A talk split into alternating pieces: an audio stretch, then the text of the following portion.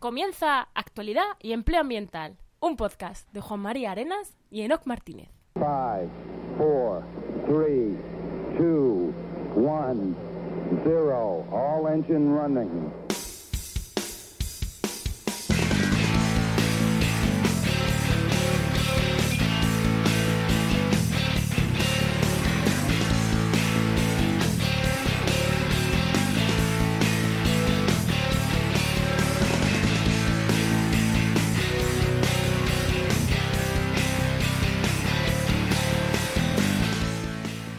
Bienvenidas a Actualidad y Empleo Ambiental. Estás en tu podcast donde comentamos algunas de las noticias que nos depara la política, la sociedad, la ciencia y en definitiva lo que nos apetezca siempre que tenga que ver con el medio ambiente y el empleo.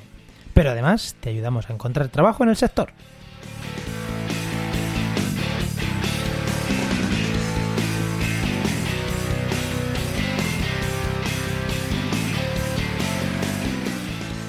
Buenas, soy Juan María Arenas, JM Arenas barra baja eco en Twitter y vamos con el programa 20 del martes 6 de julio de 2019, último de la temporada y al otro lado de la mesa, ahora contaremos por qué, tengo a Enoc Martínez. Buenas Enoc, ¿qué tal? Hola Juan, ¿cómo va? ¿Qué tal todo? ¿Qué tal, qué tal? Muy bien, muy bien. Pues hemos dicho otro lado de la mesa porque después de muchos programas De 10 20. Después de 20 programas estamos grabando en una misma mesa físicamente, con una misma mesa de sonido y sin, y sin, y sin que nos dé igual que falle la tecnología, que caiga una tormenta. Hoy nos da absolutamente igual todo. Porque además no tenemos invitado, porque como hoy iba a ser un programa un poquito raro, Eso es. no, no tenemos invitados. ¿Qué tal? ¿Qué tal tu semana? Pues muy bien, un poquito de medio ya empiezan las vacaciones, empieza la cosa a flojear y, y nada, pues eso, vida del funcionario opositor y autónomo que parece que de esto que dices, no, pues en verano la gente, no, no, que va, que va, me están pidiendo presupuestos como si fuera normal, yo no, no sé, no se han enterado de que empiezan, llegan las vacaciones. No, no, te piden los presupuestos, pero... Ya, pero- a ver, pero- otra cosa, ¿no? Pero no te lo van a pero no lo vas a hacer ahora, ¿sabes? esto ya sabes cómo funciona. ¿Tú qué tal? Yo, pues, pues eso, de vacaciones. Nada, haciendo lo, lo justo, pues revisando las páginas web, revisando que funcionen los banners bien, ese tipo de cosas que, que haces casi a diario, ¿no? Que, que no se haya caído la web y esas cosas, pero de cosas así de curro como tal, poco, porque vivo, como toda la gente que no escucha sabe, vivo en Cádiz, pero yo soy manchego, estos días estoy pasándolo por aquí por la mancha, por eso estoy, estamos aquí, en, estamos aquí juntos. Y, y nada, disfrutando un poquito de, de- de las vacaciones más que, más que otra cosa, digo, haciendo lo, lo básico, indispensable y, y nada, eso, disfrutando, disfrutando. Pues para eso son las vacaciones, hombre. Para eso son, para eso son. Y por eso también decimos que hoy va a ser el último programa. Porque creo que le vamos a dar también un descanso a los oyentes. A Sí. nosotros mismos vamos a tomarnos ya de vacaciones de verdad para hacer ya lo justo. y, y nada, ya volveremos en. Bueno, lo comentaremos, pero ya lo que queda de verano, volveremos a re- reponer los programas, ¿no? Que, Sí, para que escuchéis los más chulos o los que más hayan gustado. Bueno, y- ahora decidiremos cuáles, pero bueno, iremos reponiendo programas. Y, y no volveremos a grabar hasta, hasta septiembre. Eso es. Pero bueno, hoy vamos con el programa de hoy, que, Que hoy, sí, queda. que hoy sí que tenemos contenido y sí que tenemos contenido. Así que sin, sin más, pasamos con, pasamos con empleo. Vamos allá.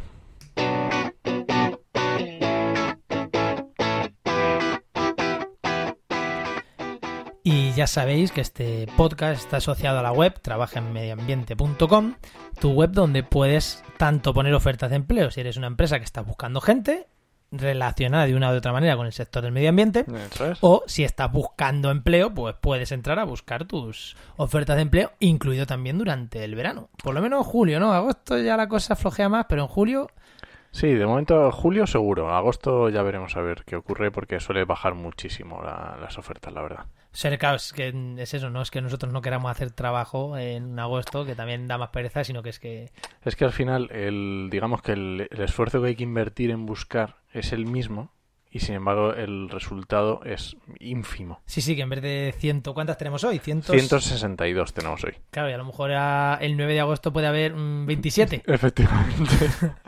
y el tiempo que hay que invertir en buscarlas es exactamente el mismo, porque tienes que buscar las mismas webs, tienes que... Entonces es un poco... Bueno, pero julio sí, julio sí. sí, que- sí, sí, julio sí, julio, todo julio vamos a tener. Venga, pues, pues nada, ¿qué nos cuentas? ¿Qué nos cuentas? ¿Qué tenemos esta semana? Pues eso, tenemos 162 ofertas de empleo público y privado. eh, todas están disponibles, las están recién revisadas, así que podéis echarlas un vistazo. Y de empleo público podemos destacar, ha salido en la Comunidad de Madrid unos técnicos auxiliares medioambientales y tampoco hay demasiado, mucho más. Es lo que tenemos. También se nota el veranito, yo creo, para estas Sí, cosas. yo creo que también. Y tenemos un artículo nuevo en la web. ¿Cuándo lo comentamos? ¿Ahora o lo comentamos después? Mm, no quieras, y que lo comentamos ya. Pues yo creo que no sé dónde lo teníamos aquí en la Sí, escaleta. un que- poquito más abajo, pero no hay problema. Eh, sí, pues yo creo que lo vamos a comentar ahora. Lo tenéis aquí puesto en la sección de oyentes, pero yo creo que lo Sí, suyo sí, es mejor aquí. comentarlo ahora. Pues porque hemos hoy, eh, esta mañana, hemos publicado un nuevo. Esta mañana, bueno, hoy es lunes. Esta mañana ayer, si lo escucháis el martes, o, o, cuando. ¿eh? ¿Que ha sonado por ahí algo del. ¿Ha sonado por ahí algo que lo voy a apagar ahora mismo? Sí, hemos puesto un artículo, ¿vale? Sobre tendencias y falsos mitos del empleo ambiental, porque hay muchas cosas que se escuchan cuando hablas de medio ambiente, cuando hablas del empleo y, y la gente mm, son, no sé, como mil veces repetido no lo hace verdad. Y la verdad que hay varias cositas que, que son interesantes de, de ver. Pues aparte de, aparte de animar a la gente a que entre al artículo, ya que estás escuchando, yo creo que ya que el que nos esté escuchando, que como no es tanta gente, vamos a contar el artículo que no se tenga que leer, ¿no? Sí, que ha sido por lo menos lo más destacado. A ver, ya te digo que ir al artículo van a tener que ir. Sí. porque el- ahora lo cuento. Eh, va- va- vamos a hablar, no, tampoco voy a ir a muy, muy profundamente, pero vamos a ver tres mitos o dos mitos muy claros, que es que si no tienes experiencia no puedes entrar a trabajar. Eso es algo que te dicen siempre cuando terminas la carrera. No, es que no tengo experiencia, ahora no, ¿quién me va a contratar? No tengo experiencia, no tengo experiencia. Prácticas gratis para coger experiencia. Pues mm, vale, está muy bien, pero no es cierto que si no tienes experiencia no puedas currar. O sea, nosotros tenemos ahora mismo, en, en- contando los cinco años que tuvimos eh, ofertas de empleo antiguamente, en la antigua web, y tenemos 38% de ofertas en las que piden menos de un año. O sea, casi el 40% de todas las ofertas de empleo que tenemos es menos de un año. O sea, no piden experiencia. Nada. O porque que te pidan dos meses de experiencia, tú me dirás. Mm, Eso es como. como nada. Vamos. Si no, o sea, que si te piden dos meses de experiencia, pero crees que puedes optar a ese puesto y Eh, no ni- tienes Ni experiencia, te lo pienses. Ni te lo pienses. solicítalo, porque Sí, sí, sí, sí, sí, sí, sí. Eh, por supuesto. Vamos, pero con los ojos cerrados.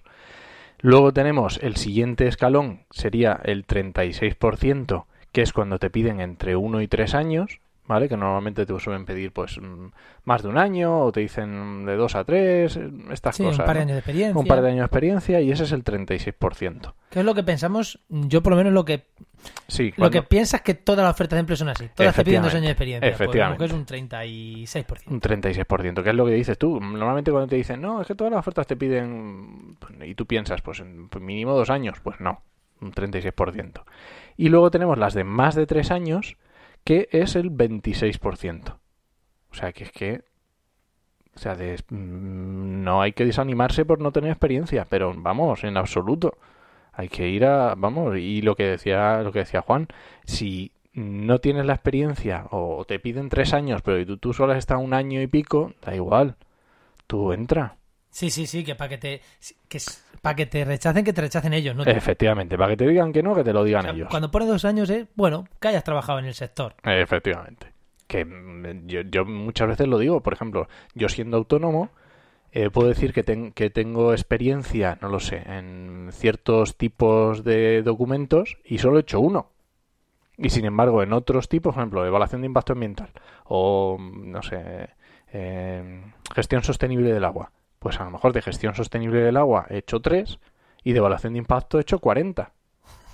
Que el que diga que he estado dos años trabajando no, no, no dice nada. Ya. ¿vale? Entonces es un poco mm, Es el primer mito, el del tiempo. Segundo mito. el segundo mito. Todas las ofertas de empleo están en Madrid y en Barcelona. A ver, cuantitativamente sí, hay muchísimas más ofertas de empleo en Madrid, en Barcelona, en Valencia, en Zaragoza, en el País Vasco, obviamente, ¿vale? Pero es que porque donde hay más gente. Pero es que hay un montón de gente. Claro. Entonces, claro, no puedes compararlo con Claro, me dices, no, es que en, en Soria no hay ofertas de empleo. Hombre, mm, claro, es que la cantidad de población que hay en Soria no tiene Pero, nada que ver. pero con eso me pasa con el sector de- en la universidad. Muchas veces pasa lo mismo. Es que todas las ofertas de trabajo son en Madrid. Claro, pero es que en Madrid hay seis universidades muy potentes y en Cádiz hay una. Claro. Pero, pero muchas veces en Madrid está todo el mundo que quiere trabajar. Es que a lo mejor en la Universidad de Jaén salen plazas que se quedan vacantes porque no hay nadie que quiera cubrir esa plaza. Entonces, eh, hay que pensar también en eso, que no es todo...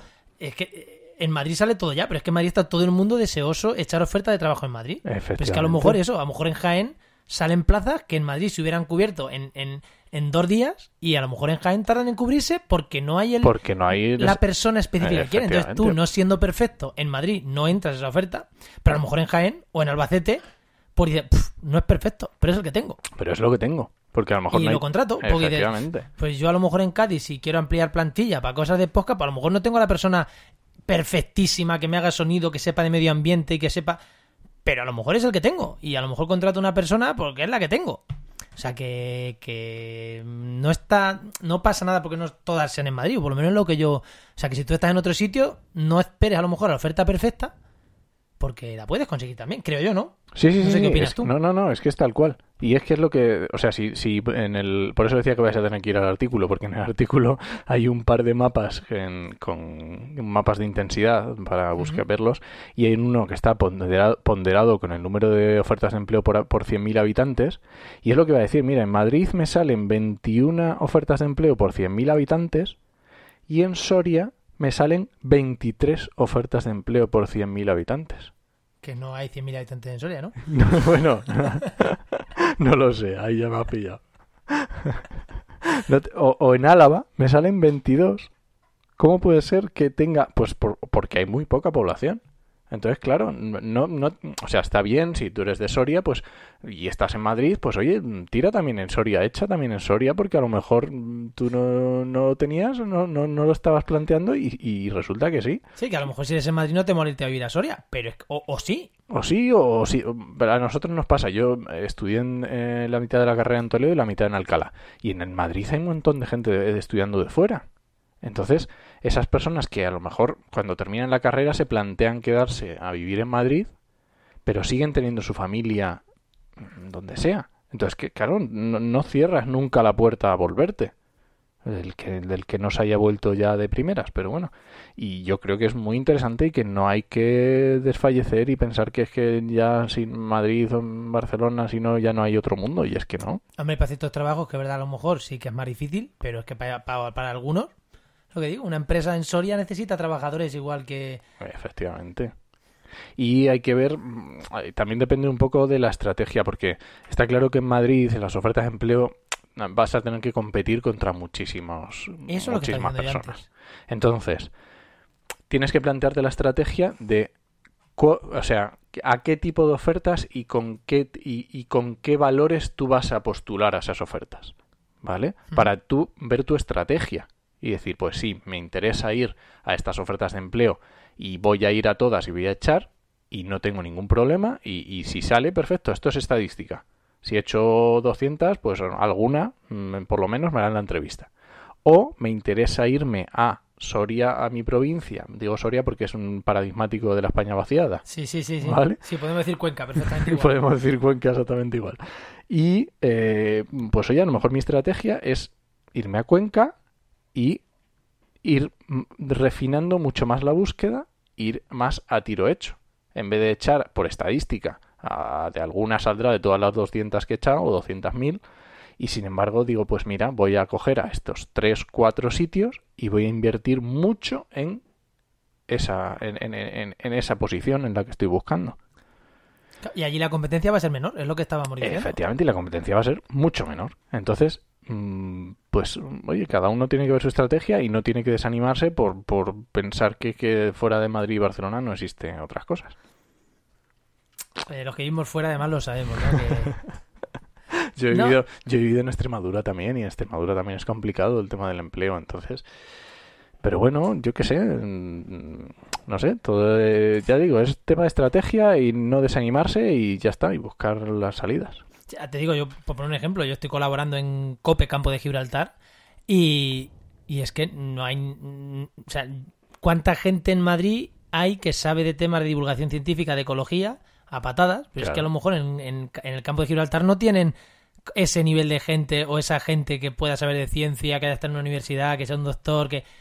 Y cuando llegué yo me dijeron, "Oye, ch, vente a, currar con nosotros. Claro. Eso en Madrid a lo mejor esa oportunidad no me hubiera... Y, gracias a aquello empecé con el podcast. Y, o sea, que, que gracias a aquello... Y, y es pues, pues eso, porque estaba allí, que a lo mejor no tenían gente de mi perfil allí y en Madrid pues a patadas, ¿no? Claro, efectivamente. Es que, mm, cada uno tiene sus ventajas y sus, de- sus inconvenientes y ya está, no hay problema. Y ahora la tercera... Sí, no es, no es, mito. no es un, bueno, es más que un, un mito, decíamos también de tendencias, porque eh, hay que ver también, a ver, siempre teniendo en cuenta, lo decimos siempre, eh, las ofertas de empleo que nosotros ponemos es entre el 20 y el 30% del total. Entonces, hay que tener en cuenta que ese sesgo lo llevamos siempre que hacemos estadísticas. El otro 70, no ¿Eh? piense la gente que es que no lo guardamos para nosotros. que como hemos dicho en otros artículos, ¿no? Es- Efectivamente. se mueven por otros canales. Se mueven por otros canales a los que no se llega a través de internet, a los que no llegas a través de la oficina de empleo, que son a través de contactos, de personas conocidas, de marca personal, que siempre decimos. Entonces, tener en cuenta siempre que estamos sesgados en ese, en ese porcentaje, pero mucho empleo de calidad, de prevención de riesgos laborales y de eh, normas ISO, ISO 14000, etcétera. Entonces, esos son unos puestos que suelen ir que se los suelen encargar a personas relacionadas con medio ambiente, porque, pero ya les piden el pack completo. Ya que te vas a encargar de temas de medio ambiente, queremos que te encargues también de temas de calidad o de temas de prevención. Y, eso, y eso es muy común que se pida junto. Y hay mucho empleo de De hecho, eso. en la web, en la web tenemos algunos, algunos de publicidad de, creo que de prevención Sí, de riesgos de laborales. prevención de riesgos laborales, Sí, sí. así que ya sabéis, entrar, suscribiros. Ahora en, lo- en los siguientes vamos a tocar también esta parte. O sea También, que ¿no? genial, sí. Vale, eh, una cosa que quería yo puntualizar, eh, y esto no lo hemos hablado fuera del micro, o sea que igual, Uy, igual, mira, igual mira. me pillas, Jote, me dices, cabrón, ahora que me tienes cerca me puedes matar si quieres. Eh, yo esto que estoy viendo creo, eh, bueno, tú has dicho que lo has hecho con las estadísticas de la antigua, la antigua web, a mi innovación. Claro, esa antigua web estaba centrada en ambientólogos, Sí, pero, mayormente, mm, y, y esta web es más amplia. Es un poco más amplio. Lo digo por el tema, no, sí. por el tema de los dos primeros, de la experiencia y de y del sitio de las ofertas, creo que puede ser extrapolable, porque Sí, al final creo es el mismo sector y tal. sí. Claro, el, vamos a la siguiente parte, el empleo de calidad, EPRL y ISOs. Yo creo que igual va a un- ir por los pelos. Sí, ¿eh? pero igual a un, ingen- sí, a un ingeniero agrícola, a un ingeniero de montes, a un químico, un biólogo de temas medioambientales, le pueden pedir también esta Para ambientólogos es claro que, No, que no, eres también, ambientólogo ¿eh? y tienes... También. Sí, de ¿no? hecho, no- eh, cuando piden, por ejemplo, mm, sobre todo lo veo con químicos, porque les piden mucho de temas de eh, calidad, laboratorio, Ah, claro. La- en vez de enfocarlo por tema, dice laboratorio, incluso alimentación y medio ambiente. Mm, claro, temas de calidad. Y eh, cua- cuando son también agrícolas, Pero por ahí sería casi a la inversa. Ahí escogen a uno de un químico de calidad es, y ya le piden un pack de... Sería como a la inversa. es, eso, sería una- como a la inversa, pero de to- es como un químico que se ha hecho un máster en medio ambiente o que se Claro, ha que hecho- sería en este caso un, un ambientólogo que se ha hecho un máster de, De calidad, ISO, de eh, calidad. eso, en este caso sería al revés, ¿no? Ah, vale, vale, revés, vale. sí. O sea que tú ves que el paquete es este, Sí, vengas de un lado y te Sí. esfuerces en otro o al revés. Yo creo que el vale. paquete más o menos es ese, porque incluso te piden, los agrícolas les piden temas de alimentación. Mm, De todas formas, si alguien quiere comentarnos, Sí, sí, que nos comentéis en el artículo, en las notas del artículo. De hecho, os pedimos, si nos queréis comentar esto, a ver, comentarnos donde queráis. Entre, entre no comentarnos y comentarnos en otro sitio, comentarnos donde os salga de las narices, en Twitter, en Facebook, donde queráis. Pero si podéis hacerlo en las notas del programa, en las notas del arti- en, el, en el artículo en sí, Sí, en la página web. en la página web, en el blog, busquéis el artículo, nos comentáis abajo en los comentarios, sería lo ideal. ¿Por qué? Porque alguien que vaya a, a leer puede ver abajo los comentarios con la opinión.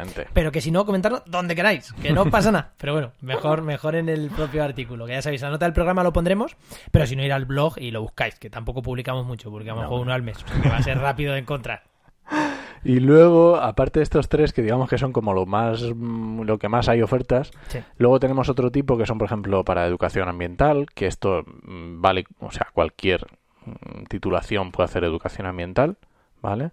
Con un pequeño, ya lo hablamos a- alguna vez, eh, residuos, también mucho, y, lleva mucho tema ingenieril, también les piden mucho de residuos.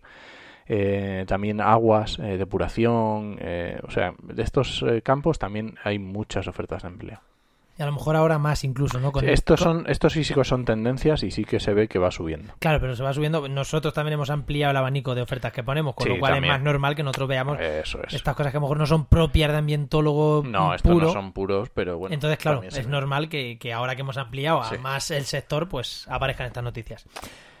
Pues no sé si tenemos Pues yo algo creo más o pasamos. Nada. Yo solamente eso, que si queréis ver sobre todo los mapas, que viendo las provincias, que está muy interesante, ir al artículo y le echas un vistazo a los mapas.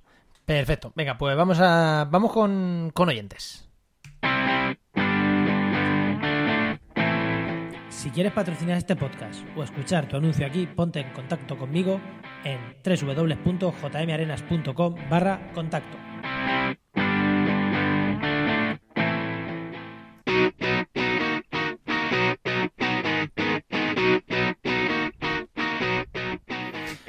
Vamos con, vamos con los oyentes que le hemos bajado a todas las cabeceras sonido porque nos lo dijo la semana pasada, la invitada la Gema. semana pasada, nos lo dijo Gema. Eh, oye, igual ahora nos dicen, no, subirle, subirle, que se escucha muy bajo. Pues oye, de volver a decírnoslo y le decimos a Gema, Gema, estabas equivocada, le vamos a subir volumen. Pero bueno, eh, mientras que alguien nos diga algo, vamos a mantenerlo así.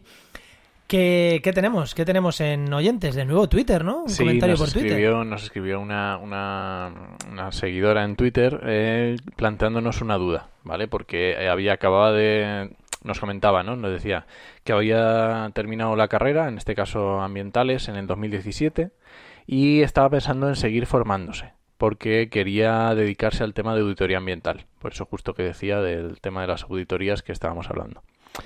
Dice, pero que no sabía muy bien por dónde empezar. No tenía máster, no tenía ninguna titulación aparte de la carrera relacionada con temas de auditoría y había intentado buscar algún auditor con el que trabajar, con el que hacer prácticas para ir un poco aprendiendo, pero no había encontrado, no había encontrado a nadie, ¿vale? Y entonces, eh, pues eso, nos pedía ver mm, que, que, mm, si nosotros le podíamos conocer, contactar a alguien o, que- o algo que le pudiéramos decir para, para cómo engancharse con el mundo de las auditorías. Y bueno, no- vamos a ver, nosotros lo que... mm, Sobre todo lo que le decíamos era que el mundo de la auditoría ambiental eh, se puede se puede abordar desde muchos diferentes ámbitos, ¿vale? Eh, se puede llegar por eh, temas de auditoría interna. Entonces tú puedes ser un auditor interno de tu propia empresa, ¿vale? Y para eso no necesitas, digamos, ninguna titulación oficial ni acreditada por nadie. Simplemente tu empresa, pues, mm, confía en ti como auditor y ya está. No tiene más. Em, puedes también montarte tu propia empresa y ayudar a otras empresas a pasar auditorías. ¿Vale? Auditoría de AENOR o de otro, o quien sea. Simplemente les ayudas, se le preparas toda la documentación, les enseñas cómo tienen que hacerlo y luego pues pasan eso y eres tú autónomo y ya está. No hay ningún problema. Para eso igual tienes que tener conocimientos, tienes que venderte a, a los clientes que te vayan a contratar. Imagen de marca, que hemos hablado muchas veces. Efectivamente, pero tampoco necesitas una titulación específica ni nada. Simplemente, pues, mm, hombre, cuanto más tengas mejor, pero quiero decir, no es sí, pero en indispensable. cuanto, sí, sí, pero que, que- que igual, igual es más útil, va consejo, igual es más útil hacerte un podcast donde, o un blog donde hables de cosas de auditoría y convertirte en un referente, es más útil que decir, tengo estos tres cursos. Claro, y, y experiencia, y ya está. Claro, por eso digo un blog, un podcast, o sea, que demuestres que sabes hacer las cosas, que sea más útil. y ya está. Y eh, como decía, eso para eso no hace falta ninguna titulación específica ni nada, ¿vale? Luego tenemos la opción de trabajar para empresas certificadoras, como decíamos, AENOR o otra cualquiera. AENOR es la más mm, famosa aquí en España, por lo menos. Y ahí sí, obviamente, ahí sí que necesitas tener un máster, un curso que normalmente imparten las propias certificadoras. Y ahí, obviamente, pues mm, tienes que pasar por el aro, ellos ponen sus precios, mm, tienen sus exámenes oficiales, entre comillas, y tienes que pasarlos y punto. Y ya está. Y lo que te. Porque ella no- nos comentaba también el tema del dinero. Porque vive en las afueras y decía que si tenía que irse a Madrid. la- las afueras de España, no Las las afueras de Madrid. No, en las afueras de Madrid. en, en la periferia, vamos a decir. Pe- periferia que casi toca en el mar, ¿no? Es una periferia Casi- que toca el mar. Efectivamente. Entonces decía, claro, que ya tampoco podía permitirse el lujo de irse a Madrid a, a hacer su máster que Sí, le no cuesta decimos- una pasta. No decimos el sitio porque eh, lo estamos comentando, no le hemos dicho a la chica Eso. que lo íbamos a comentar, entonces nos parece feo decir el sitio exacto donde. Eso ni- es. o sea, que- Pero bueno, que no pasa nada, que puede ser de cualquier lado, ¿no? sí. Entonces... eh, Murcia o. Sí, sí, sí. Entonces, sí, la León. cosa es que si encima de tienes que pagarte un máster que vale una pasta, te tienes que plantear estar seis meses, cinco meses, nueve meses viviendo en Madrid, que encima es otra pasta tremenda, pues mm, a lo mejor no todo el mundo se lo puede permitir. Y bueno, era básicamente era lo que le decíamos en cuanto a la forma de abordarlo, que ya tiene que hay muchas formas y no es necesario centrarse solo en una o centrarse o cecarse en que hay que sacarse el título de no sé quién, ¿vale? Hay muchas formas de abordarlo. Eh, ¿Qué más, qué más le comentábamos? lo que le decíamos era, eh, si ya tienes claro que lo que te quieres dedicar es esto, que parecía que sí, pues lo que es muy importante es que si vas a dedicarte y vas a seguir formándote y quieres hacerte un curso, tómate un tiempo para estudiar los cursos que hay, porque hay 200.000 millones de cursos. Cursos mm, de universidades, cursos de universidades, perdón, universidades públicas, universidades privadas, cursos de empresas mm, de formación, cursos de certificadoras, o sea, hay 200.000. Los hay que llevan prácticas, los hay que no, los hay que son a distancia, los hay que son media Presenciales. media, son- hay de todo, los hay que son de mucho tiempo, de poco, más caro, más barato. Entonces, hay que tomarse un tiempo y es así, y, y preguntar a la gente que haya hecho esos cursos y buscar toda la información posible y ver a ver con qué es lo, lo más interesante, porque a lo mejor no hace falta irse a Madrid y en tu provincia hay- te los puedes hacer o a lo mejor solo necesite- te haces uno semipresencial y, Y te tienes que ir, vas a lo mejor, sí, sí, si estás en Huelva, a lo mejor tienes que subir una vez a Sevilla. Efectivamente, o verlo, y verlo y, y- y- y valorarlo porque no todo está en Madrid. Yo con esto, y retomando, vamos a ser pesados con lo que hemos dicho muchas veces. Si tú tienes claro que te quieres dedicar a estas cosas de auditoría, creo que mm, o sea, en redes sociales, si Sí. tienes un blog, si tienes... Redes sociales me refiero principalmente a Twitter y a LinkedIn, ¿no? Que son las dos más profesionales, por así decirlo. Marcar tu perfil ahí, seguir a la gente que haga este tipo de cosas, a los profesores de este tipo de, de cursos, para seguirlos, para ver cuáles te gustan más, cuáles te gustan menos, poder preguntarles. Yo creo que, que intentaría darme a conocer en el sector, en este sector. Es que es justo. Intentar conocer a la gente referente del sector. Es que es justo lo que hay que hacer. O sea, eh, eso, imagen de marca, volvemos a lo mismo. Eh, no te digo que tú te generes tu marca con tu web. Con, o sea, yo tengo mi web jmarenas.com. No digo que llegues a ese nivel, porque a lo mejor tú no quieres vender tus servicios como, como yo sí que intento hacer o sí que hago.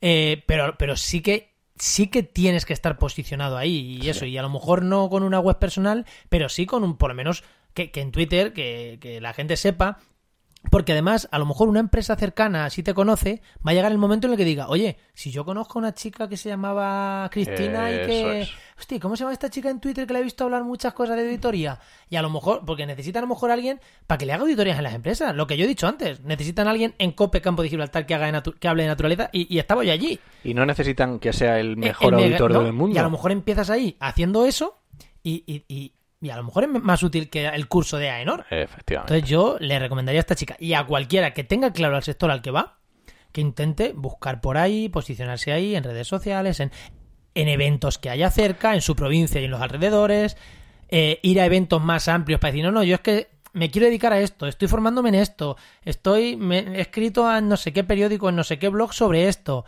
Eh, bueno, igual es una opción mucho más útil que, hacer que- cursos. Y es que además es justo lo que, lo, lo que yo le aconsejé, porque le decía, lo primero es que te pongas en contacto con tu colegio profesional, de tu zona, ¿vale? Pero no solo mm, te des de, te, te de colegies y ya está, y te, te recibas la newsletter o lo que te manden. No, tienes que estar encima y tienes que ir a los eventos que ellos organicen. Y no- ir a un evento no es ir a una charla, sentarte, cuando termine te vas. No. Ir a un evento es ir antes, conocer a la gente que, que asiste, presentarte, hablar con los ponentes cuando terminan, presentarte también, coger sus contactos, coger sus Twitter, seguirles, interactuar luego. Es moverte, es conocer a las personas Y es muy importante también porque, igual que dice Juan, de en Twitter conocer a, los, a las personas relevantes, pero también es muy importante que conozcas a la gente relevante de tu entorno, físicamente. Claro. Porque es mucho más probable que ellos te den trabajo en tu provincia o en tu donde tú quieres. Claro.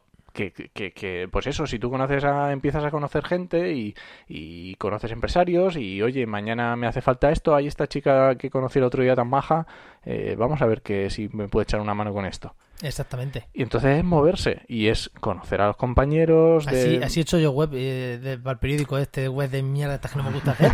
Pero oye, estaba ahí, sabía hacer web y sabían que sabía hacer web y yo era el biólogo de que iba a hablar de naturaleza cope. Pero mm, sabían que sabía hacer web, pues necesitamos a alguien que nos haga una web para pasado mañana. No la haces tú, venga, voy para adelante. Es que es así. Es eso, es que sepan lo que sabes hacer y lo que te gusta hacer. Efectivamente. Porque es que muchas veces que la gente quiere a alguien que sepa, pero es que piensa que a lo mejor, hablando de esta chica, a lo mejor de auditorías ambientales, tú crees que sabes poco, pero sabes a lo mejor infinitamente más que el empresario que, que, que dejó de dar ciencias ambientales o, o biología en cuarto de la ESO y que no ha visto en su vida nada relacionado y le piden eso para un, pa- pa una nueva obra que va a hacer o para cualquier cosa. Entonces, igual sabes más que esa persona y ya te dicen, pues mira, me vale, me vale, porque necesito a alguien que me haga esto tres meses, un contrato de tres meses, que se empape de esto, me sirve esta chica, porque le voy a pagar tanto y, y quiero... Eso tenemos que hablar un día, que es el, el llamado síndrome del impostor, Oh, que tenemos que hablarlo un día porque merece la pena. Sí. Es muy importante que es cuando, cuando tú empiezas a ser, no vamos a decir un experto, empiezas a conocer sobre un tema, de repente te das cuenta de todo lo que no sabes. Y entonces es como, ahí va, si esto yo no sé nada, pero no, sabes mucho. Y eso se puede, le sí, puede sacar mucho impostor, jugo. además. Luego, sí, sí, además. Hay que hablarlo, mucho- sí. Los podcasts de los que escucho, Sí. estos técnicos que he recomendado, hablan mucho del síndrome del impostor. Y normalmente cuando tienes el síndrome del impostor es que algo estás haciendo bien. Efectivamente, vas por ya, buen camino. ya vas por buen camino, sí. Efectivamente. Hombre, tampoco nos pasemos, no pienses que... bueno, eh, algo más que decirle... Nah, yo creo que Bueno, no a esta chica, sino a todo el mundo que Al tenga que dudas similares. escucha, efectivamente, Sí, sí, porque eh, al ser un nos envió un mensaje privado, pero claro, es un mensaje privado, eso no, no le llega a nadie más, entonces bueno, por eso queríamos comentarlo. Sí, sí, que por lo pronto eso, quien tenga este tipo de dudas nos encanta, porque para esto, para estas cosas tenemos el podcast, ¿no? Para Claro, resolver estas claro. cosas de empleo, para resolver estas dudas de que hoy lo estamos centrando mucho en empleo ambiental, más que en actualidad. Por, Pues- eso, por eso no tenemos invitado, porque es de lo que Enoch controla, entonces... No, pero bueno, ahora pasamos a la actualidad y hablamos un poco también. Sí, sí, ahora pasamos, vamos a pasar ya a actualidad, así que si...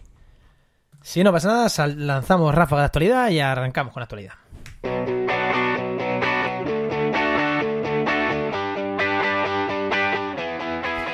Y de actualidad, como siempre, mientras que aquí en bebe agua, eh, que he hablado ya bastante, tenemos tres noticias.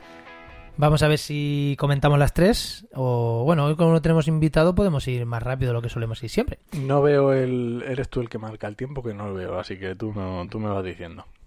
Ahí lo tienes, treinta y tantos minutos llevamos. Ah, vale, vamos bien, vamos bien. Vamos bien, vamos bien, vamos bien. Pues empezamos por la primera noticia. Eh, ya sabéis, normalmente son noticias que hemos compartido en nuestras redes sociales, personales, o, de, o en Trabaja, en Medio Ambiente, o en Restaura. Bueno, Eso es. son noticias que normalmente hemos compartido, que, que hemos visto que son interesantes. Cuando no tenemos invitado, cuando tenemos invitado, sabéis que nos focalizamos en, en lo que nuestro invitado controla, pero en este caso no, así que una que bastante, que a mí me gustó mucho el título, que dice, los pirómanos no son la causa de los grandes incendios forestales. Sí, el título es un poco clickbait, pero está es muy bien. muy clickbait, clickbait sexy.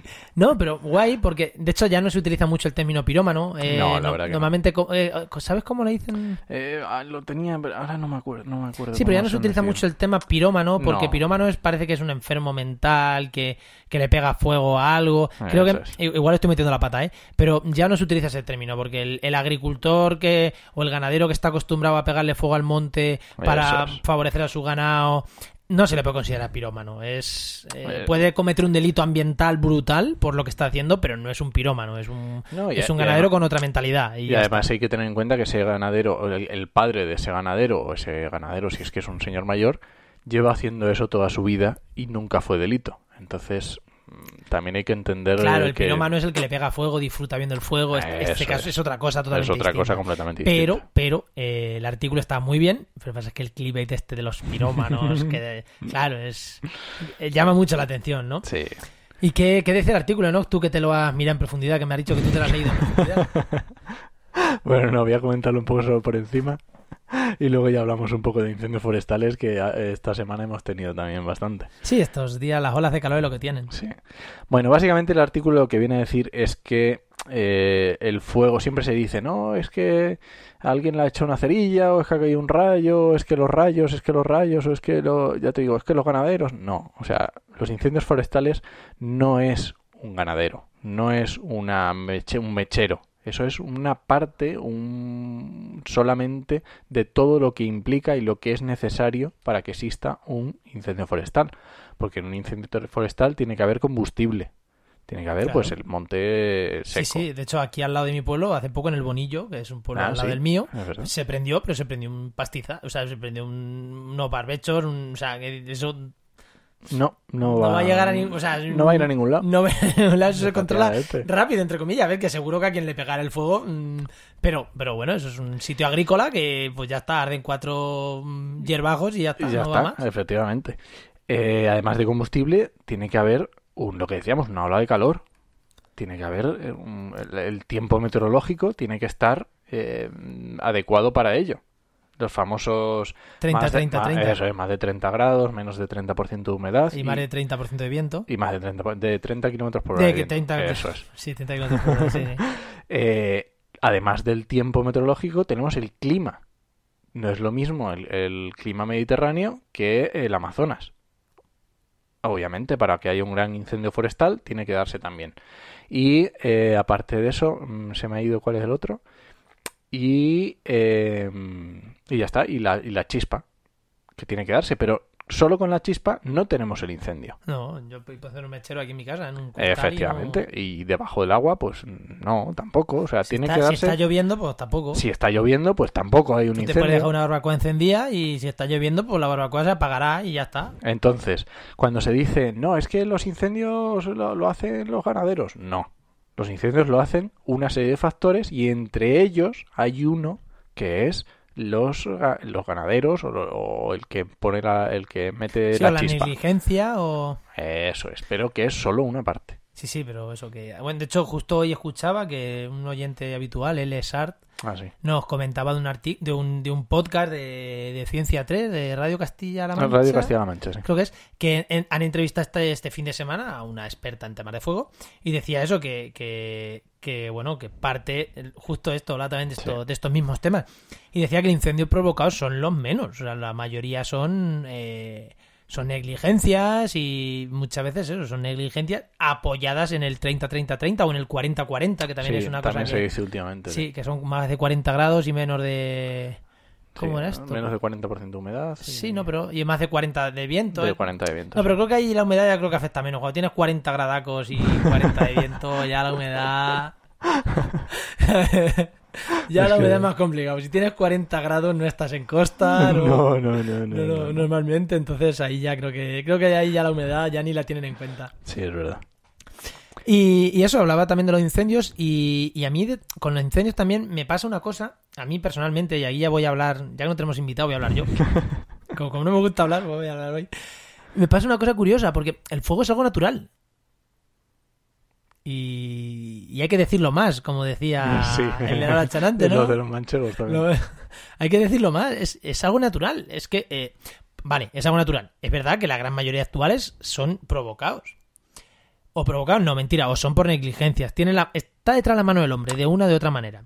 Ya sea por... Pero son naturales y la vegetación está acostumbrada a quemarse y no le pasa nada. De hecho, y más en el Mediterráneo. y ¿no? más en el Mediterráneo. De hecho, hace poco yo ya he dicho, he dicho, joder, normalmente no lo digo nunca, yo he dicho ya tres veces que colabora ahí en COPE, en Cabo de Gibraltar. Uno de los últimos programas que tuvimos, estuve hablando de Drosophilus lusitanicum, que es una especie carnívora del estrecho de Gibraltar, de los, de los brezales del estrecho de Gibraltar, tanto, creo que está tanto, tanto en África como en, como en Europa. Y, y hacia la zona de Lusitanicum, pues hacia la zona de Huelva también se extiende, y creo que hacia Portugal también se extiende. Y es una especie mayoritariamente la encuentras en sitios que se han quemado hace dos años. Es una planta carnívora, súper chula, protegida, súper peculiar, súper rara. De hecho, en Oikos tengo para septiembre, haré un especial algún día de, ya sabéis que en, en Oikos, en programa de divulgación científica, Muy en las que trato un tema y, y un día voy a hablar con una de las chicas que está investigando Drosophilus lusitanicum porque me parece una planta es rara, rara, rara. Es muy rara, es no tiene parientes cercanos y es una planta que como le quiten los fuegos desaparece, así, tal cual Claro. porque necesita. Es una planta que va muy bien el primer año, segundo año, tercer año del fuego, cuando ya el brezal empieza otra vez a. a a, Sí, a- su ser que también necesita el fuego para ser brezal, porque si no al final termina en otras etapas sucesionales. En- estaba hablando, por ejemplo, de Alcornocales. Parque Natural. Alcornocales tiene el poder que tiene por los brezales, y los brezales están ahí porque hay fuego. Si no, no estarían los brezales. Quien vaya al Cornocales, incluso en el Estrecho, en la zona esta del Estrecho de Gibraltar y, lo, y al Cornocales, que es uno de los parques nat- naturales más grandes de España, creo que el segundo más grande, No sé. sí es de los más grandes de España, eh, ve en flor, en, en- en primavera, en otoño, esas flores de los brezales maravillosos, pues que sepa que eso está ahí porque hace 10 años se quemó. Si no, no estaría ese ecosistema así. ¿Y entonces qué hacemos? ¿Cuando se queme vamos corriendo a plantar o qué? Claro, es que es- ahí es donde estamos. Es como, pues si eso se quema, a ver, que no. El problema de lo que se queme, punto uno. Si hay mucha recurrencia, malo. No puede ser que un brezal se queme cada tres años o cada cinco. Ahí mal. ¿Por qué? Porque no le da tiempo a las, al Drosophilus lusitanicum. Igual a esa especie en concreto se le da tiempo a generar las semillas. En dos o tres años a generar las semillas y las tira al suelo para otro incendio que pueda haber. Pero a lo mejor al- a, las ericas, al resto de especies que hay ahí no le da tiempo. Pero, eh, pero bueno, si es cada menos, cada más tiempo, de sobra. El problema es que no lleguen a sitios urbanizados, lo que se llama la interface, la interfaz esta eh, Urbano forestal. urbano forestal, claro, si te está llegando a un pueblo, a unas casas, a una aldea, ahí es donde tenemos el problema con los incendios. Pero, mm, de hecho, las jaras. Sí, las jaras, vi- los Viva el vino, a ella les viene de lujo también Oh, cada vez que sí, como o sea, zona que se ha quemado y la ves llena de jaras, y dices, bueno, es que son, son especies que, que van muy bien tras el fuego. O sea que yo siempre desmitifico un poquito el todo y que hay que apagarlo muy rápido, que sí, que hay que apagarlo, pero, pero que tampoco hay que salir locos y en ciertas zonas se, se queman, sobre todo, y ahí es donde entro, claro, cuando se queman eucaliptos, que no están preparados para quemarse Galicia, no está preparada para quemarse, ahí igual el problema es otro, pero en zonas mediterráneas que además no van a llegar a, a más, porque normalmente los incendios en las zonas mediterráneas que se queman 5 hectáreas, 10 hectáreas, han llegado los bomberos, lo han apagado, y es que a lo mejor sin llegar los bomberos también se han apagado. Bueno, este, en el incendio de Almorox ahí en Toledo con provincias han quemado bastante. Ahí se han quemado bastantes más, sí. Sí. Ahí se han quemado bastantes más. Pero bueno, eh, vamos a ver lo que pasa ahí. Vamos a ver lo que. Bueno, lo que. cómo se recupera la vegetación y demás. Eso te iba a decir, ¿cómo se hace? Porque mm, tú dices, ¿cómo se recupera y qué se hace? ¿Se, se revisa primero qué se hace o...? Eh, yo con esto algo, algo sé, ¿no? Haber estudiado cosas de restauración, algo sé. Y sí que lo primero que. Lo primero es ver qué ha pasado. Cómo se ha quemado. Cómo, cómo ha pasado el fuego sobre la vegetación. Porque es que. Y sobre los animales también. Porque hay veces que dices, uy, esto ha arrasado todo. Es que a lo mejor lo- las aves se han huido, los mamíferos han huido a zonas que no se han quemado, porque hay veces que se queman en parches. A lo mejor hay zonas muy quemadas y zonas que prácticamente el fuego ha pasado sin pena ni gloria por allí. que- Pues mira, yo... el- y muchos reptiles se meten bajo Se tierra. me hacen bajo tierra. En, en- en madriguera. Entonces, a lo mejor el fuego se va y ¿qué? Pues la, la serpiente, el lagarto van a salir, se van a comer los ratones muertos que no han podido huir tal cual. Las aves van a volver, van, las semillas, si son rebrotadoras o son germinadoras. De hecho, eh, las especies pueden ser rebrotadoras o germinadoras en un incendio. ¿Qué quiere decir? Que cuando se queman, hay veces que algunas que rebrotan. Una encina o un alcornoque, volvemos al ejemplo de alcornocal, el parque de alcornocales, el suber, el corchaco que tienen los alcornoques, es para soportar un fuego. Si el fuego no es brutal de fuerte, no se muere el árbol, se queman las hojas, pero sobrevive, el corcho es un aislante cojonudo. Entonces, pues bueno, pues eh, rebrota a los tres o cuatro años, dices, pero ha pasado por aquí un fuego, el suelo está como estaba. El alcornoque, pues sí se nota un poquito aquí la cascarilla un poco quemada, pero tiene sus hojas. La fauna, pues vuelve. O sea, es verdad que hay veces que, que hay que ver lo que ha pasado. Hay veces que no, hay veces que el desastre es brutal, fuegos súper intensos. Pero que incluso en fuegos súper intensos de pinares, con, con, con jara, que la jara, La el pringosito el ese pringo, sí, hace que, ¿eh? se, que, que arda mejor. Sabe la jara que le va bien quemarse. Ahí a lo mejor dice, uy, esto es ha arrasado. Ya, pero es que tanto las semillas de los pinos como de las jaras necesitan un choque térmico Para, para germinar. Claro, claro. Un choque térmico es el fuego. O sea, que hay veces que dicen, vamos a esperar un par de años, dos, tres, y ver qué pasa. Ahora bien, hay veces que es una ladera que, que, que pierdes el suelo. Que te pones a estudiar y dices, uy, primeras lluvias, esto se va todo a la mierda del suelo. Y claro, si pierdes el suelo, ahí hay un problema. Pues claro, si tú pierdes el suelo, ya, por mucho que haya especies rebrotadoras, mm, una jara nace ¿por queda suelo. Porque Pero no si le ha dado suelo- tiempo, porque no le ha dado tiempo a germinar o a rebrotar. hay, hay veces que dicen, no, aquí hay que controlar, ¿por qué? Porque se me va a ir todos estos sedimentos al pantano de aquí, que me va a comprometer el agua del pueblo cercano, ahí sí que hay que actuar, pero hay veces que dicen, pues, pues- ni tan mal. Yo en, en- no, en- no sé en el de Almorox porque queda más hacia el norte, pero en el en justo al lado de la ciudad de Toledo sí que yo he visto que hubo un par de incendios. Sí, también había algunos. Y um, yo no, no- a ver, yo no tengo mucha idea de, de fuego, ¿vale? Pero eh, pasando por la carretera hay una, una autovía que hacia Ávila, que son cuatro carriles, y el fuego la saltó. Pero es que, o sea, que ni, ni, ni contra, ¿cómo se llama? Eh, ni Ay, cortafuego ni ni, nada. leches. Cuatro carriles de autovía que saltó.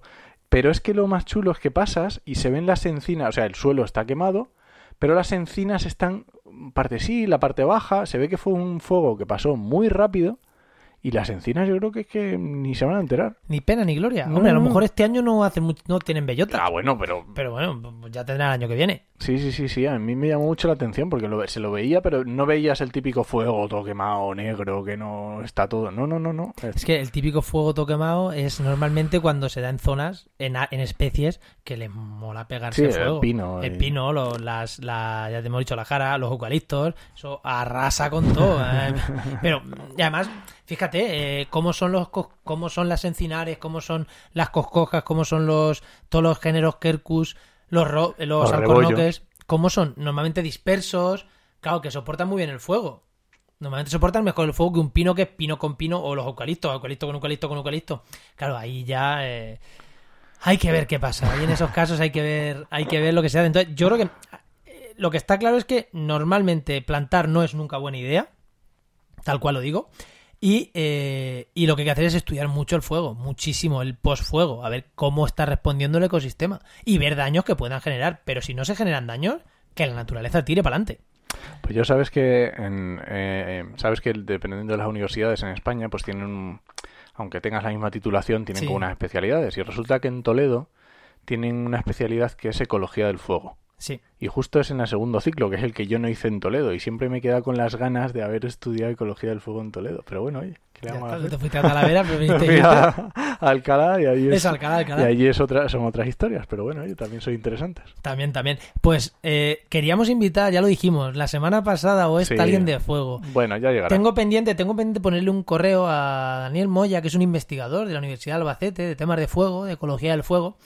Y, y no le he puesto el correo porque esta semana, ya he dicho, está de vacaciones y no, y no he tenido ni internet. Se han torcido las cosas. Sí, y, y no, y no iba a ser para esta semana porque es lo que digo, eh, grabando aquí a distancia, estamos... mm, eh, la, la logística para grabar iba a ser complicada, entonces Sí, sí. si os parece y os parece interesante este programa, este, este tema, podemos invitar a un experto en fuego de verdad y... Sí, además que me temo que no va a ser el último fuego que haya en el no, no, verano. no, no, y además es verdad que la restauración vamos a mirar en otoño, porque cuando te vienen las lluvias torrenciales, y estoy diciendo esto con un nublado aquí, que Sí, que igual no nos toca yo. tormenta, pero normalmente las tormentas fuertes son a finales de verano, Sí, las que se pueden llevar todo el... el suelo. Porque ahora todavía queda vegetación, algo, o sea, todavía quieras que en una tormenta no es tan fuerte como las de, las de agosto, septiembre, que son las que más daño hacen al suelo.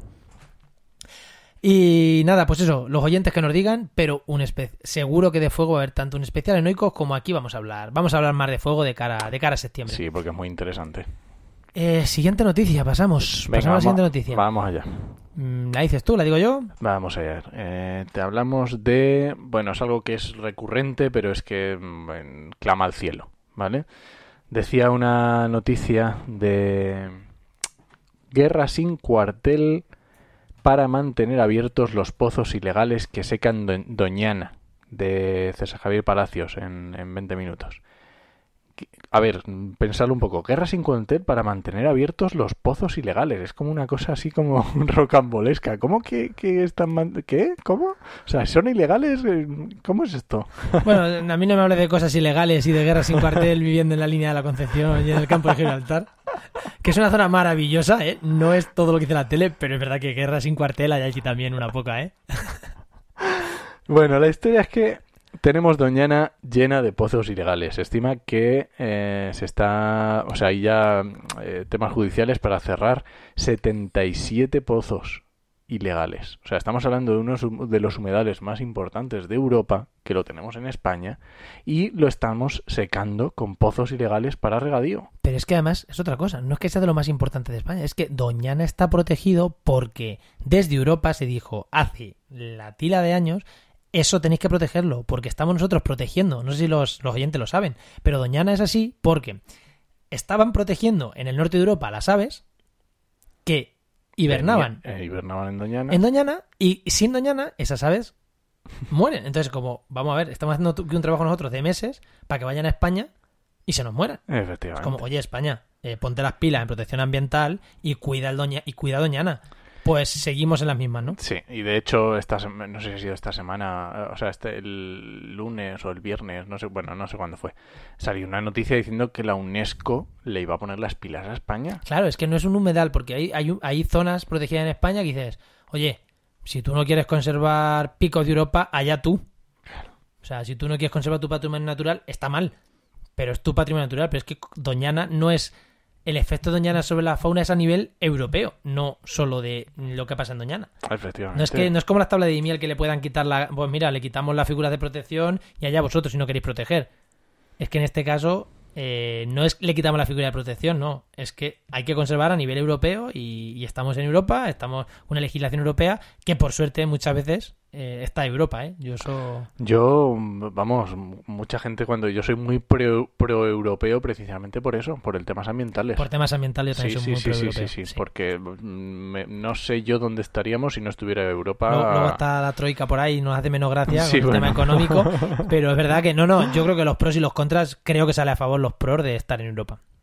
Eh, mira, estaba ahora leyendo la, noticia, decía, eh, guerra a, a quien trata de cerrar los 562 pozos y 146 balsas ilegales. Es que es una pasada. Dios, Es que es- 500. Es que es una pasada. O sea, es que aquí es un acuífero que lo aguante ahí para plantar fresas o lo que quieras. Por No, mucho. Guadalquivir, por mucho río tocho que pase por allí, es que... Es que no, no puede ser, no puede ser. Ay, pues nada, pues oye, Me temo que no va a ser la última vez que hablemos de Doñana me temo que tampoco, y a ver si lo mismo, a ver si con algún invitado alguna vez. Y, y ahora la última, simplemente, que esta la decía yo además por el... O sea, eh, esta fue de ayer de Mar- una noticia del diario.es de Marta Montojo, que es una bueno, periodista que escribe bastantes cositas de este tipo, y, y puso, la Antártida recibe ya más turistas que científicos. Y yo, mi respuesta fue como, anda, como le veres. es que es eso, es que es como... O sea, de verdad. Es que Pero es que lo que me hizo gracia es que alguien en las redes de Restaura, creo que fue en las de Restaura, de restauración de ecosistemas, nos puso que, que bueno, con una pequeña diferencia, que es como el Everest, pero el Everest hay un país responsable que limpia, efectivamente. pero en la Antártida no. Y aquí es cada uno tiene su trozo y ya sabemos lo que pasa cuando las cosas son de todos. Eso es que me hizo a mí pensar y dije, joder, lleva razón. Pues claro, en el Everest al final, si te lo cargas, pierden un recurso económico la gente aquella, que sí, que lo llenan de turistas, pero tiene que mantenerse bien para que los turistas quieran seguir yendo. Pero es que la Antártida, explótalo mientras puedas, es como... Es que fijaros para que para ver los datos, o sea, en 2018 visitaron la Antártida unas 56.000 personas. ¿Vale? Pues, dices, bueno, tampoco es una burrada, ¿no? Nah, bueno. Bueno, vale, 56.000. Pero es que ya ha sobrepasado a la de investigación, a la de investigadores que están allí en el, en, en- en el terreno investigando, que son 4.400. O sea, es que es una pasada. O sea, normalmente los investigadores, que no, no a todo el mundo le dejan ir a la Antártida, no todo el mundo tiene Bueno, las posibilidades. Claro, los investigadores, el que consigue ir a la Antártida es como, guau, años luchando por irme allí a... Efectivamente, o sea, yo conozco a alguno y, y- y- es- o sea, lo cuentan y es que es una pasada y te quedas embobado cómo te cuentan y todo lo que tienen que pasar y todo lo que tienen que hacer y luego lees esto y dices, ¿cómo? ¿Qué ha pasado? Eh, a ver, ¿cómo es esto? Sí, no, a mí me ha sorprendido también mucho. Yo pensaba que no era fácil ir ahí como turista. De hecho, no se podía. Yo pensaba que no se podía ir como turista. Yo no tenía ni idea, ya te digo, pues mm, con Miguel Ángel de Pablos o con algún eh, profesor así de Alcalá que he conocido que había ido, de la Autónoma también, y, y dices, y te lo cuentan y te quedas alucinado, embobado, pero luego dices, ¿cómo? Cinco- ¿Y qué pasa? ¿Que va por allí el, ¿cómo se llama esto? ¿Un crucero? Sí, no, no, yo no lo, no lo tengo claro, no tengo claro cómo es. no lo entiendo. Bueno, pues nada, ya hemos dado estas tres noticias y... ¿Nos vamos ya con el networking o comentamos algo más? Nada, yo creo que vamos con el networking, que llevamos también un buen Más o menos bien ratito. de tiempo. Bueno, Sí. vamos bien, venga, vamos con el networking.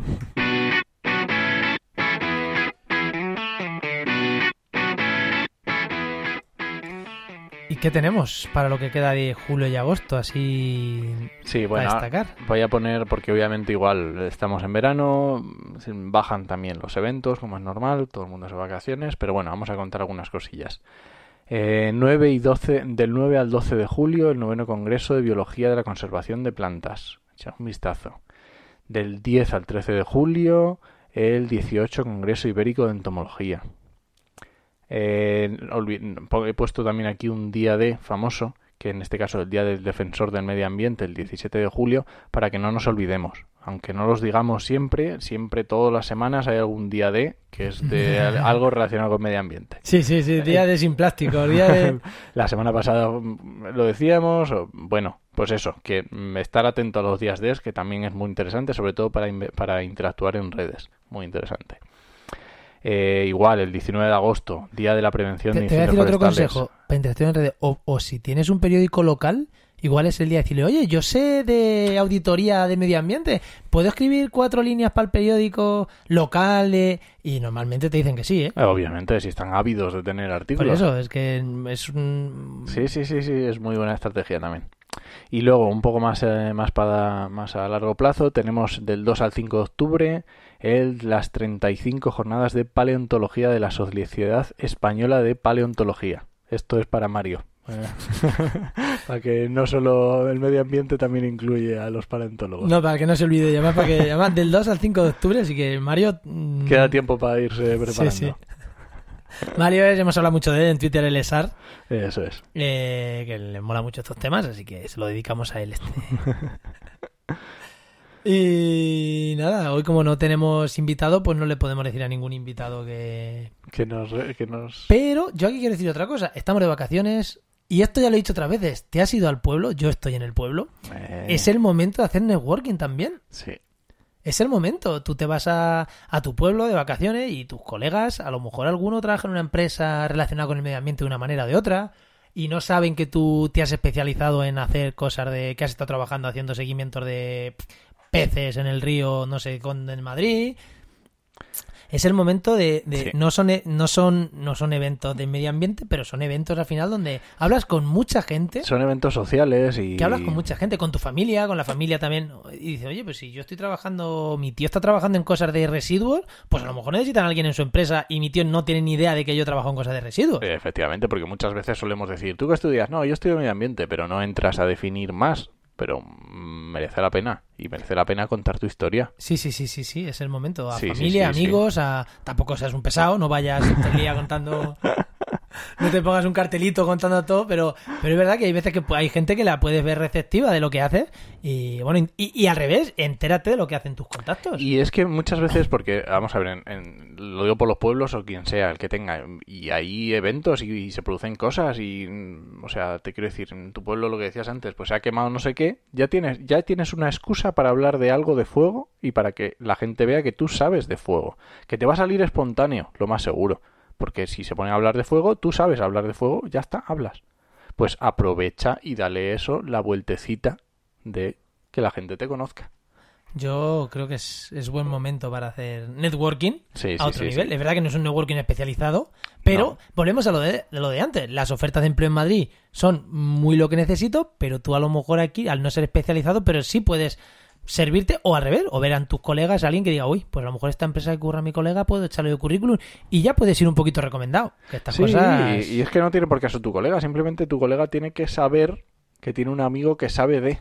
Claro, exactamente. Y en el momento que alguien le pregunte. Y tú tienes que saber que tu colega está trabajando en no sé qué empresa Eh, para a lo mejor en un futuro y de, oye, que yo me interesa esta oferta de trabajo. Oye, dile a tu jefe que a lo mejor que me conoces. Eh, Efectivamente. Que ese 70-80% Sí, de ofertas sí, que hemos hablado muchas veces que se mueven por otras líneas son este tipo de ofertas. Ah, Efectivamente. Y es muy, muy interesante.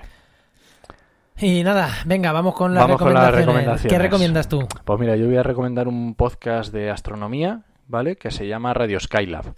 Es un, son programas eh, más temáticos, más eh, monotemáticos, no es lo mismo que, el coffee break famoso que decimos siempre, y son más cortitos. Pero en este caso voy a, han hecho los dos últimos programas, han hecho un especial sobre la película Interstellar. Lo suelen hacer, de vez en cuando hacen especiales sobre libros o sobre películas, lo anuncian con tiempo para que te puedas ver la peli o leer el libro y luego comentan en detalle pues las, las cosas técnicas. Entonces, en este caso, a mí Interstellar es una película que me encanta y hablan de la ciencia de Interstellar. Entonces te lo explican la ciencia que hay detrás de la película. Y mm, a mí me ha encantado. No solo ya el podcast en general, sino esos dos mm, episodios están genial.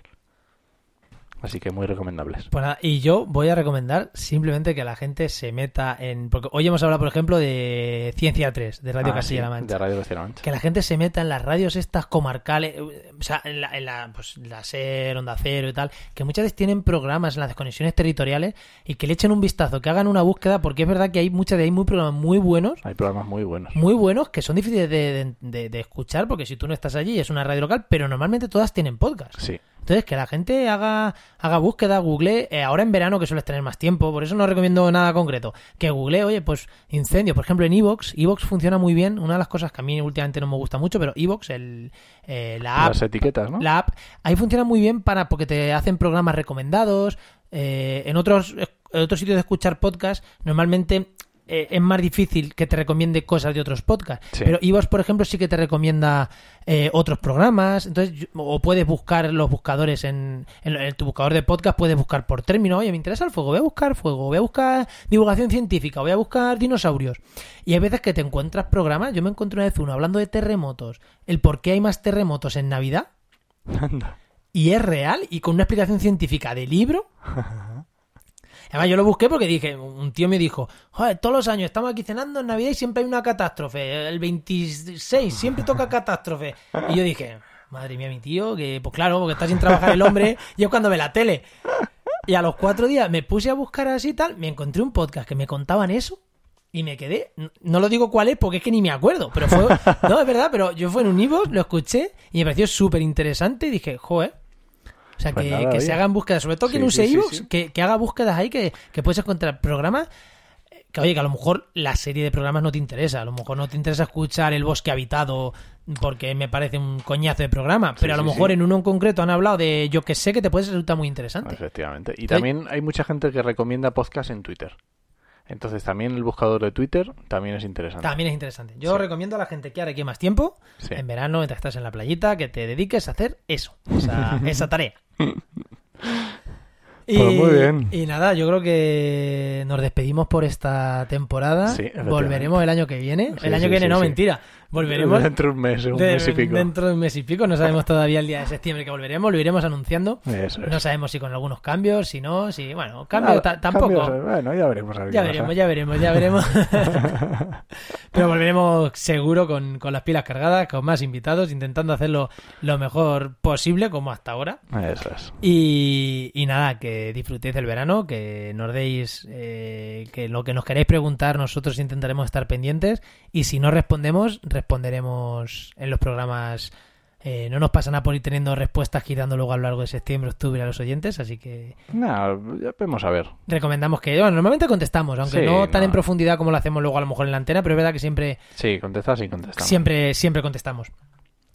Y nada, recuerda que estamos en Evox, en Spreaker, en Spotify, Google Podcast, Apple Podcast y en 2000 sitios más. Eh, ah, una cosa, si alguien está escuchando y tiene radios locales que quiera pinchar nuestro podcast, Ah, que nos avise. que nos avise. O que tenga algún colega de una radio local que, que mm, no nos importa ceder el podcast gratuitamente, evidentemente, Eso para es. que la gente no lo pinche en sus radios locales, en sus radios online. Si alguien nos está escuchando y quiere, que nos lo, Sí, sí, que nos avise, por que supuesto. nos avise, que nos avise. Y nada, eso, eh, no os decimos que vamos a volver la semana que viene, pero sí que vamos a estar toda, todo este tiempo, ya sabéis, en trabajenmedioambiente.com y en nuestras redes sociales. Ahí vamos a estar durante el verano más Sí. o menos pendientes, ¿no? Más o menos pendientes. Y, y volvemos, volvemos en septiembre. Nos escuchamos. Adiós.